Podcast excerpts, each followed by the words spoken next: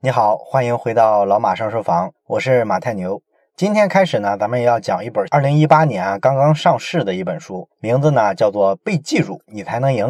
从这个书的名字呢就能看出来，它似乎是一本讲关于记忆力的书。一般来说呢，关于记忆力的这些畅销书呢，好像卖的比较好的都是教你啊怎么增强自己的记忆力。这本书呢，应该说它的角度呢是说你怎么影响别人的记忆，进而呢影响别人做决策，达到呢你的目的。它是这么一个方向的一本书啊。应该说呢，这样的方向呢，其实是特别契合咱们这个节目的一个调性。咱们这个节目主要是研究商业世界的各种规律嘛。所以你要研究清楚啊，别人对什么记忆敏感，什么记忆不敏感，然后有针对性的呢，去影响别人记忆的这个过程和结果，这事儿可就挺有商业价值了，对吧？所以呢，从今天开始呢，咱们就研究一下这本关于怎么影响别人记忆的书。这本书的作者呢，名字叫做卡门·西蒙，这人呢是一个美国的学者，不过呢，他是出生在罗马尼亚，是一个东欧裔的美国人。这个学者呢，他研究的主要方向呢是神经学和认知心理学。那么，关于被记住你才能赢这本书里呢，我们在讲这个具体的这些套路技巧之前呢，我们想先探讨一个非常非常重要的概念，就是前瞻性记忆。这是这本书里啊提的一个我认为挺有价值的一个概念。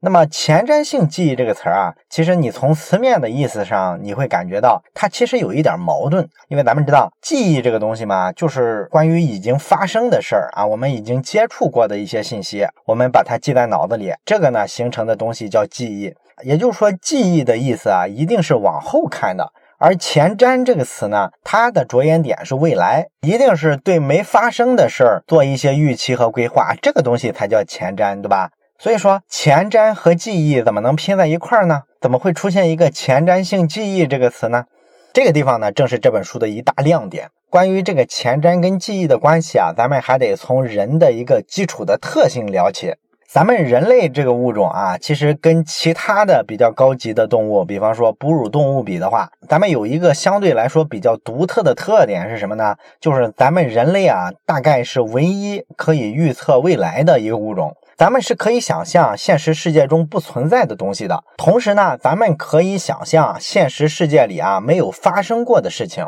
这些特质啊，应该说其他动物是没有的，这是咱们人类啊独一份的。那咱们看这个能力哈，我们基于过去见过的东西啊、经历过的东西啊，这些信息呢都是记在我们脑子里的，是记忆的一部分。我们人类呢，可以抽取这些已知的记忆，然后呢，通过它去推导未来可能发生的事儿，进而呢，我们根据自己对未来的这个预测呀、判断呀，我们可以提前的做一些行动，提前规划，趋利避害。这个能力啊，只有人类具备。这个特性从哪来的呢？进化来的，对咱们人类的生存有益的一个功能才能留下来嘛。这个跟原始社会的时候咱们的生存环境啊，又是密切相关的。那这个能力为什么能提高咱们的生存概率呢？打个简单的比方来说吧，咱们在原始社会的那种生存环境下，到处都是生猛的野兽，那么咱们人类呢，可能就经常遇到各种危险。比方说，我们迁徙到一个地方，突然发现了当地一种我们从来没见过的野兽，这个野兽呢，有非常锋利的爪子，非常尖的牙。这时候我们看到了之后呢，我们会迅速的从我们过往的这个记忆里啊调取出一些信息来，比方说我们对于狮子呀、对于老虎啊、对于狼这个基本的认知，这些物种呢也是这么长的，尖锐的牙齿、锋利的爪子。然后呢，咱们还调取出一些其他的画面来，比方说这些动物啊曾经残害过人类，咱们跟他打打不过，所以说呢，我们就可以据此啊来判断啊，眼前这个从没见过的这个野兽呢，大概也属于这一类，就可以做一个前瞻性的预判。我们打不过，赶紧跑。所以说这个能力啊，是肯定能帮我们提高生存概率的。而其他的动物呢，就没有这个能力了。他们对于危险的认识啊，只能说是基于经验的。只有真的伤害过它的东西啊，他才能知道这个东西是有危险的。如果没伤害过它，那它就没有这个概念，它完全预判不出来。你比方说，咱们都知道达尔文不是写过这个物种起源嘛？他写物种起源呢，实际上是基于他的这个环球考察。他在这个一九三一年的时候呢，曾经跟着这个英国的小猎犬号这个军舰呢，有过一次全球的这个环游的科学考察。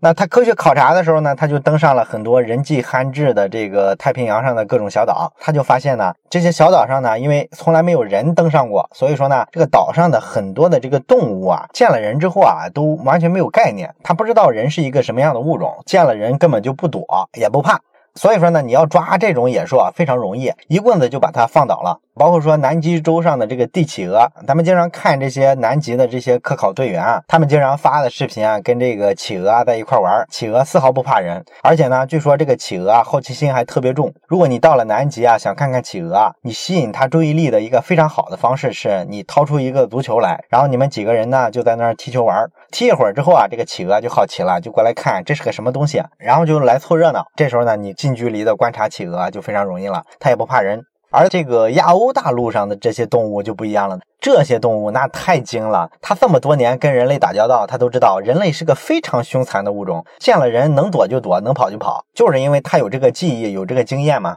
所以久而久之呢，经过这个基因筛选啊，那些大胆的、不怕人的、好奇心特别重的物种呢，都被淘汰了，都被人类干掉了。能活下来的都是比较胆小的，见了人类躲着跑的。所以说呢，咱们通过这个动物的例子就能看出来，动物是无法预测一个现实环境里啊没有发生的事儿的，而咱们人就可以啊。这个呢，就是人类呢比其他的物种啊，可能说生存上啊，或者说现在处于这个食物链的这个地位上啊不一样的一个主要的原因吧。这个是咱们解释说前瞻性这个思维模式呢，是人类独有的一个东西，而且是从进化本身得来的。从刚才咱们说的这里边啊，咱们就能看出来，这个前瞻性跟记忆啊，其实好像是一回事儿。你的这个前瞻性都是基于你对过去的记忆的一些分析才能展开的。所以说这俩事儿呢，其实并不矛盾。而且咱们刚才讲了，进化的环境下，这种前瞻性记忆的能力呢，是怎么帮助我们生存的？可能你会觉得啊，这个东西啊离我们好远。那你就想想，你生活里有些细节，其实也能反映出前瞻性记忆的一些特点。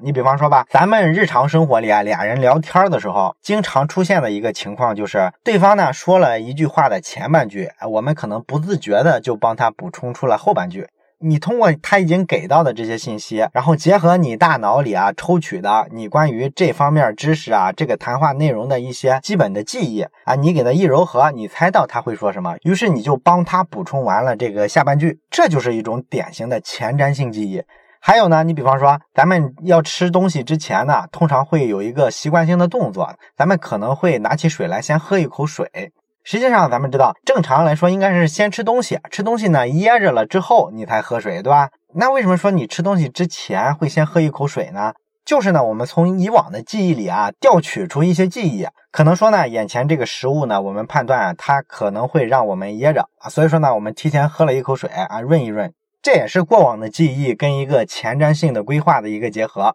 啊。另外呢，有些小伙伴啊，可能情侣之间啊经常打闹，比方说相互挠痒痒啊。你挠痒痒的时候，你发现呢，你一抬手，对方就开始笑了，这也是一种前瞻性的记忆。咱们举了这么多例子，就是想说明什么呢？记忆这个东西呢，并不是说把这个我们听过的、见过的这些信息啊，给它刻在脑子里，然后在某个时刻我们能回忆起来，并不简单的是这样。记忆最本质的特点其实是前瞻性的，而不是说简单的记录历史。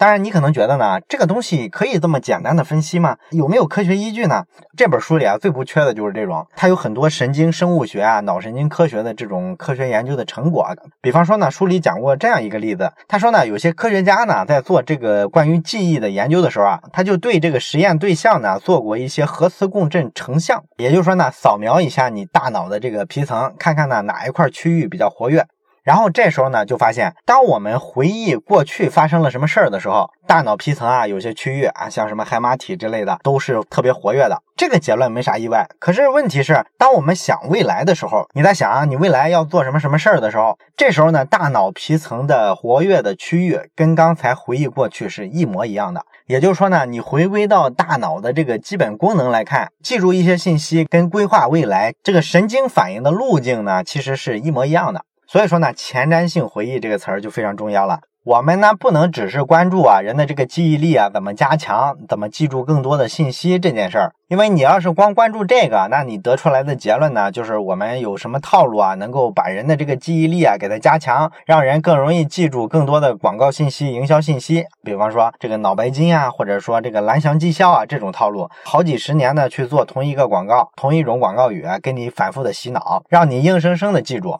这种做法呢，着眼点就是认为呢，记忆力啊只是一个过去的东西。我们如果只是简单的考察你说什么话会让别人印象特别深刻，或者说呢用什么样的方式去说啊，让别人记得更牢，这只是一个非常粗浅的目标。更好的目标呢，应该是从后面往前看，从未来看过去。我们要想想啊，我们这个受众群体啊，到底希望他未来要干什么？我们从他未来要干什么，可以倒推出来他对未来的一个规划、一个预测是什么样的，然后再往前推，是我们通过哪些信息可以影响他的预测、影响他的规划，需要一些什么样的信息进入他大脑形成记忆？哎，我们是这么思考问题的。这个对记忆力的看法，应该说就是比较革命性的了。这也是这本书啊，我认为最有价值的一个点。那么咱们说了，这个前瞻性记忆呢，既然它的主要作用呢是影响别人的记忆，进而呢影响他对未来的判断，以及说呢他在未来可能采取的行动。那么咱们首先就应该了解一下这个前瞻性记忆啊，如果你给它拆开的话，它大概有几个步骤，因为你知道了步骤之后，才知道怎么去影响别人，对不对？那么前瞻性记忆呢，这本书里啊是把它拆分成了三个比较大的步骤，哪三个步骤呢？首先，第一步，他需要一个和自己未来的某个打算有关的一个线索。第二步呢，有了线索之后，他就开始在大脑里啊，在这个记忆库里啊，搜寻跟这个线索或者说跟这个打算有关的一些东西，他历史的记忆。第三一步呢，就是如果奖励足够大，那么他就会去执行，付诸行动。就是这么三步，比较抽象啊。我举个例子来解释吧。比方说吧，今天晚上你呢准备下班之后呢，把几个朋友啊约到家里来聚个会啊，一块看看世界杯。这个过程呢，你需要买几个菜，买点酒啊，你得有吃有喝嘛。所以说你就会做一个前瞻性的规划。你会说呢，我今天下午呢六点下了班之后，我路过哪家大超市的时候啊，我一定要记得啊，我要进去买买菜，买买酒，千万别忘了。这是你自己的一个前瞻性的规划。那这个场景里面，第一步线索是什么呢？线索其实就是你下班回家的路上，路过那个商店的时候，你看到那个商店，它就是一个线索。你看到商店之后啊，你可能立马就会回忆起什么来，你会想呢，哎，有个什么事儿跟这个商店有关嘞？我今天早上还在琢磨嘞，这就是线索起的作用。那第二步，搜索记忆里相关的信息，就是你在仔细琢磨到底要干什么的时候。突然想起来了，哦，对，我要买酒买菜招待朋友，不是要聚会看世界杯吗？啊，所以说你搜集出来记忆之后呢，第三步就是行动。这时候呢，你要走进商店去买东西了。不过你为什么会走进去呢？其实是因为这事儿对你有奖励啊。它的奖励是什么呢？就是你有酒有菜的招待你的朋友啊，这样呢，别人会觉得你够意思，你的人际关系不错，他们对你评价很高，等等等等吧，各种各样的这种奖励对你来说你很看重，所以说你这时候有动力做一个改变啊，于是就进去买东西了。哎，你看咱们人的行动是不是基本上都能大致划分成这么三个流程？所以说呢，咱这本书的整体的讲法大概也是围绕着这几个方向来的。咱们就讲一讲，在这个大的流程里边，我们到底有哪些手段可以施加在各个环节上，促成人的一个前瞻性的记忆，进而呢达到说服别人的一个效果。接下来呢，咱们就先讲一下这个线索的部分。咱们看一看有哪些好的线索，有利于呢让人们形成一些前瞻性的记忆，进而呢影响他的行动。首先一种线索呢，就是咱们比较容易想到的，就是物理上的线索。也就是说呢，你要让人形成一个前瞻性的记忆，在线索的部分啊，你应该做到足够的醒目，足够的能吸引到他的注意力，那你就可以用很多物理的手段，比方说啊，一个非常鲜艳的色彩啊，或者说一个特别让人印象深刻的形状啊，等等等等。这个书里的作者呢，他举了一个自己小时候的例子。因为咱们开头讲了，本书的作者卡门呢，他是一个罗马尼亚人，小时候呢出生在罗马尼亚，而且那会儿呢还是罗马尼亚共产党统治的时代，东欧剧变之前，当时是完全的计划经济。计划经济咱们都知道啊，要买个东西很费劲。有一回呢，作者当时还是个小姑娘的时候，她代表呢他们家里呢去排队买香蕉。但是这个香蕉呢，它这个供应量是非常有限的，不是说每一个来排队的人啊都能买到。一般来说呢，这个卖香蕉的这个售货员呢，经常啊要看他的心情。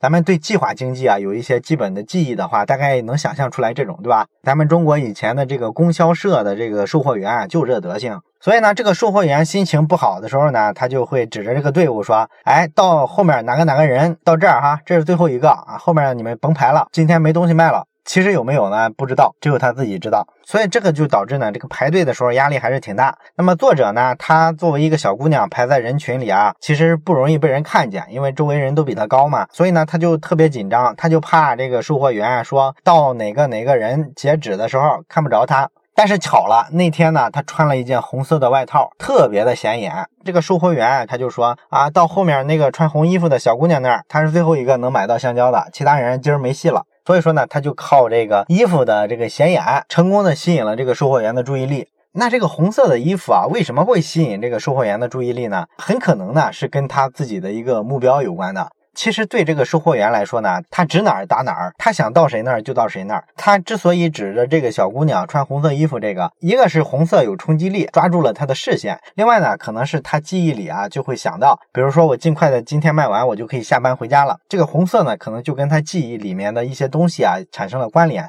比方说，他有一个女儿，可能平常也喜欢穿这一类的衣服。他看着那姑娘呢，就想起了他女儿，等等等等类似的这种记忆，这就是一种线索，是吧？他跟他未来的计划，以及说下班回家这个行动，都是有直接的关联的。所以说，用这种线索呢，成功的抓住人的注意力更容易。这是说你用一些物理上的一些色彩的刺激呀，形状的出人意料啊，去吸引人的眼球，比较容易达到目的。但是呢，这个物理的办法制作这个线索呢，虽然能吸引人的注意力，但它有一个坏处，就是不持久，边际效应还会递减。因为人对这个色彩特别鲜艳或者形状特别奇葩的东西呢，保持注意力啊是非常有限的。第一次能成功吸引他，第二次可能就比较差了。再往后，如果他经常见，那他就见怪不怪了。所以说呢，这个办法呢，不能频繁的使用。那么第二个制造一个前瞻性记忆的线索，是从这个习惯方面去思考的。因为你不管是说传达一个信息啊，还是说推销一个产品，这都是作为一种新的信息啊，一种新的认知出现的。如果这个新的东西啊，能够跟人习惯的一些老的东西、老的观念呀、老的做法呀产生关联，那么你就能达到事半功倍的效果，更成功的引起人的共鸣。比方说吧，现在有很多这个内容的平台都是鼓励自媒体人啊上去写文章，就跟微信的这个公众号一样。但是你去看他们这些新产品啊，他们这个排版的格式啊、技巧啊、这个界面啊，基本还是维持了微信排版的一些特点。为什么这样呢？因为他知道大家写公众号文章的时候，那个排版的特点啊，包括说那个排版的风格都习惯了。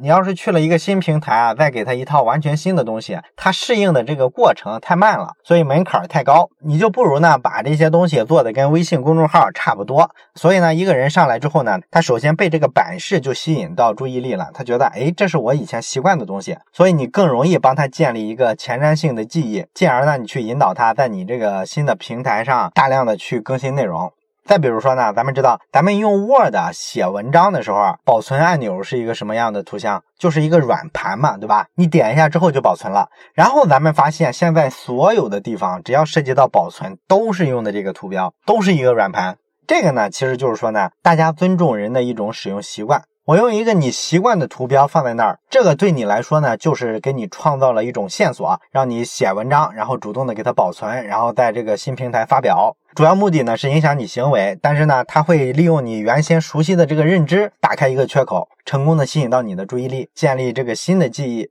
而实际上呢，咱们都知道，那个软盘的标志啊，作为保存的一个标识，其实放在现在来说不是太合理。为什么呢？可能这个年纪比较大的人啊，九十年代用电脑的时候呢，那会儿呢还知道这个软盘的概念。因为那会儿呢，学计算机的时候，到机房里啊，都要求你自己带一个自己的软盘。软盘呢，能储存一定的信息啊，所以说呢，保存这个按钮呢，就做了一个软盘的形状。但是问题是，现在的九零后啊、九五后啊，包括零零后啊，我相信大家应该没见过软盘这个东西。所以他自然没有概念，不知道说这个保存这个按钮为什么做成这样。但是呢，只是因为说人数够多，大家习惯了，那么宁可说这个东西过时了，我也不改，我也保留着。这个呢，就是非常有意思的技巧。你从人的一个已经有的习惯里啊往外延伸，比你给他建立一个新习惯，直接树立一个全新的线索要方便得多，要容易接受得多。这是咱们说的第二个建立线索的办法，和人旧有的习惯做关联。那么第三种建立前瞻性记忆线索的办法呢，就是把这个线索呀，尽量跟人的这个目标做一个关联。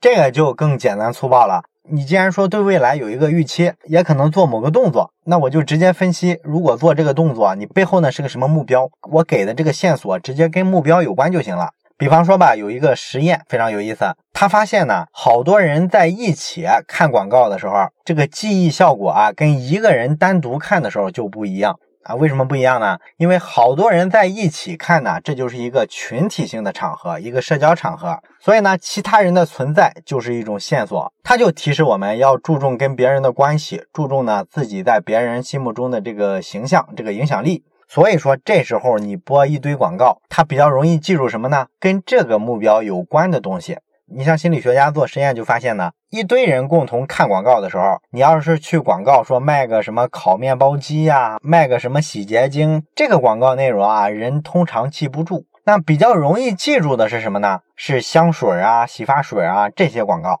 为什么这些广告容易记住呢？因为香水、洗发水，这是跟你的个人清洁、个人的形象有关，对不对？那这个个人形象主要是谁看？你所在的这个社交圈子的人关注。所以说呢，好多人一起看广告的时候啊，你就格外的注意这一类的广告。根本的原因是因为你自己注重个人形象和别人对你的一个基本的判断，你希望改善自己的外形，提升自己的这个魅力，于是呢，你就着重的看这个洗发水跟香水的广告，这是说一种跟目标直接有关的提示，而且呢，这个更往前推进一步。作为一个产品的广告来说，你应该尽量往哪个方向去做呢？就是尽量的靠这种实质的需求。比方说，咱们看这个洗发水的广告，经常都是找一堆明星代言，然后呢，构建各种场景。比方说，在公共场合上台演讲啊，上台演唱啊，表演啊，动不动就一甩头发，然后告诉你，哎，头屑这个时候坚决不能有。这个广告的逻辑其实就特别好。它就是把人的这个目标啊，直接构建出来了，而且